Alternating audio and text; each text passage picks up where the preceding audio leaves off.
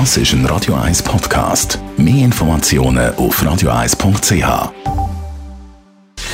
Gesundheit und Wissenschaft auf Radio 1. Unterstützt vom Kopfwehzentrum Irlande Zürich. www.kopfwww.ch was gibt Schöneres als verliebt sein? Am Anfang schwebt man einmal noch auf der rosaroten Wolken, aber irgendwann landet dann die meisten eben wieder auf dem Härteboden von der Realität oder vom Alltag. Und das, was man am Anfang so herzig gefunden hat, ja, das nervt dann irgendwann einfach nur noch. Oder anders gesagt, die Gegensätze, die einem am Anfang total angezogen haben, die findet man einfach irgendwann nur noch blöd.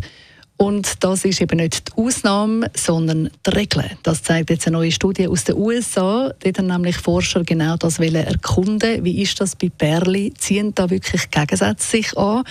Oder kann es sein, dass vielleicht doch mehr Ähnlichkeiten einen positiven Einfluss auf eine gute Beziehung haben? Sie haben herausgefunden, dass eben tatsächlich die Beziehungen, die länger haben, meistens die sind, wo sich die Partner ähnlich sind, und zwar sehr ähnlich.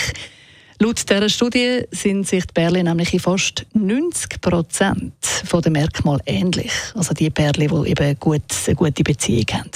Besonders die moralischen Werte, die Mentalität, die Sexualität, die intellektuelle und die Lebenserfahrung, die spielen da ganz eine grosse Rolle und haben einen grossen Einfluss darauf, ob eine Beziehung funktioniert oder nicht, wenn man sich in diesen Punkten also ähnlich ist. Was nicht so eine große Rolle spielt für Kompatibilität, ist Extrovertiertheit oder auch was für Schlafgewohnheiten die beiden haben und die Größe oder das Gewicht, die spielen nicht so eine große Rolle.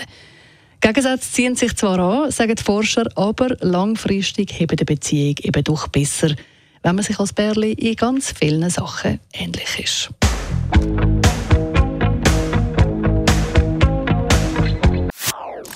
Das ist ein Radio 1 Podcast. Mehr Informationen auf radio1.ch.